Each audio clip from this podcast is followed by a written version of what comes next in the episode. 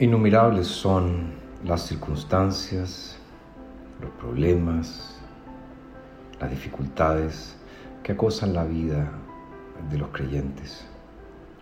Y cada uno de esos problemas y dificultades tiende a entorpecer nuestro crecimiento cristiano en ciertos sentidos. ¿Por qué lo digo? Porque si bien es cierto, no hay nada más saludable que la escuela del sufrimiento, a veces frente a los problemas, frente a las dificultades, frente a los dolores, nosotros seguimos el camino inadecuado. ¿Cuál es este camino inadecuado? Querer solucionar las cosas por nosotros mismos, entregarnos a la angustia o tantas otras cosas.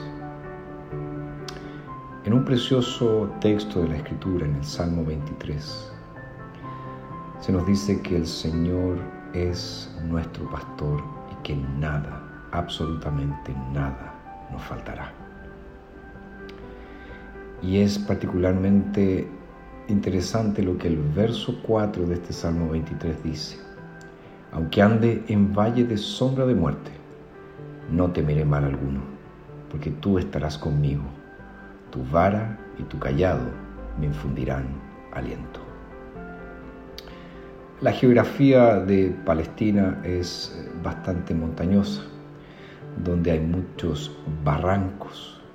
Y esos barrancos nos ayudan a entender un poco más el contexto de estas palabras.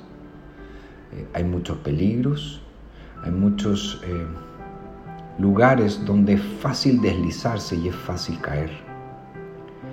Y es obvio que el texto nos está diciendo que en todas las facetas de nuestra vida, incluidas aquellas que más tememos, tememos, como el valle de la sombra de muerte, la vara y el callado del buen pastor nos brindan seguridad y consuelo.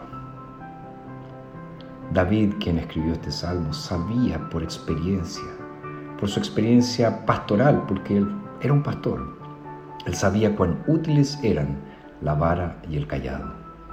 Y así toma esas figuras y las transfiere al Señor y nos presenta al Señor como el gran, supremo y buen pastor.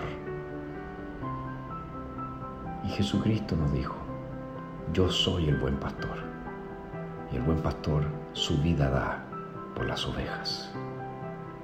Ahora te pregunto, si el Señor dio su vida por ti. ¿Crees que Él te dejará? ¿Crees que Él te abandonará?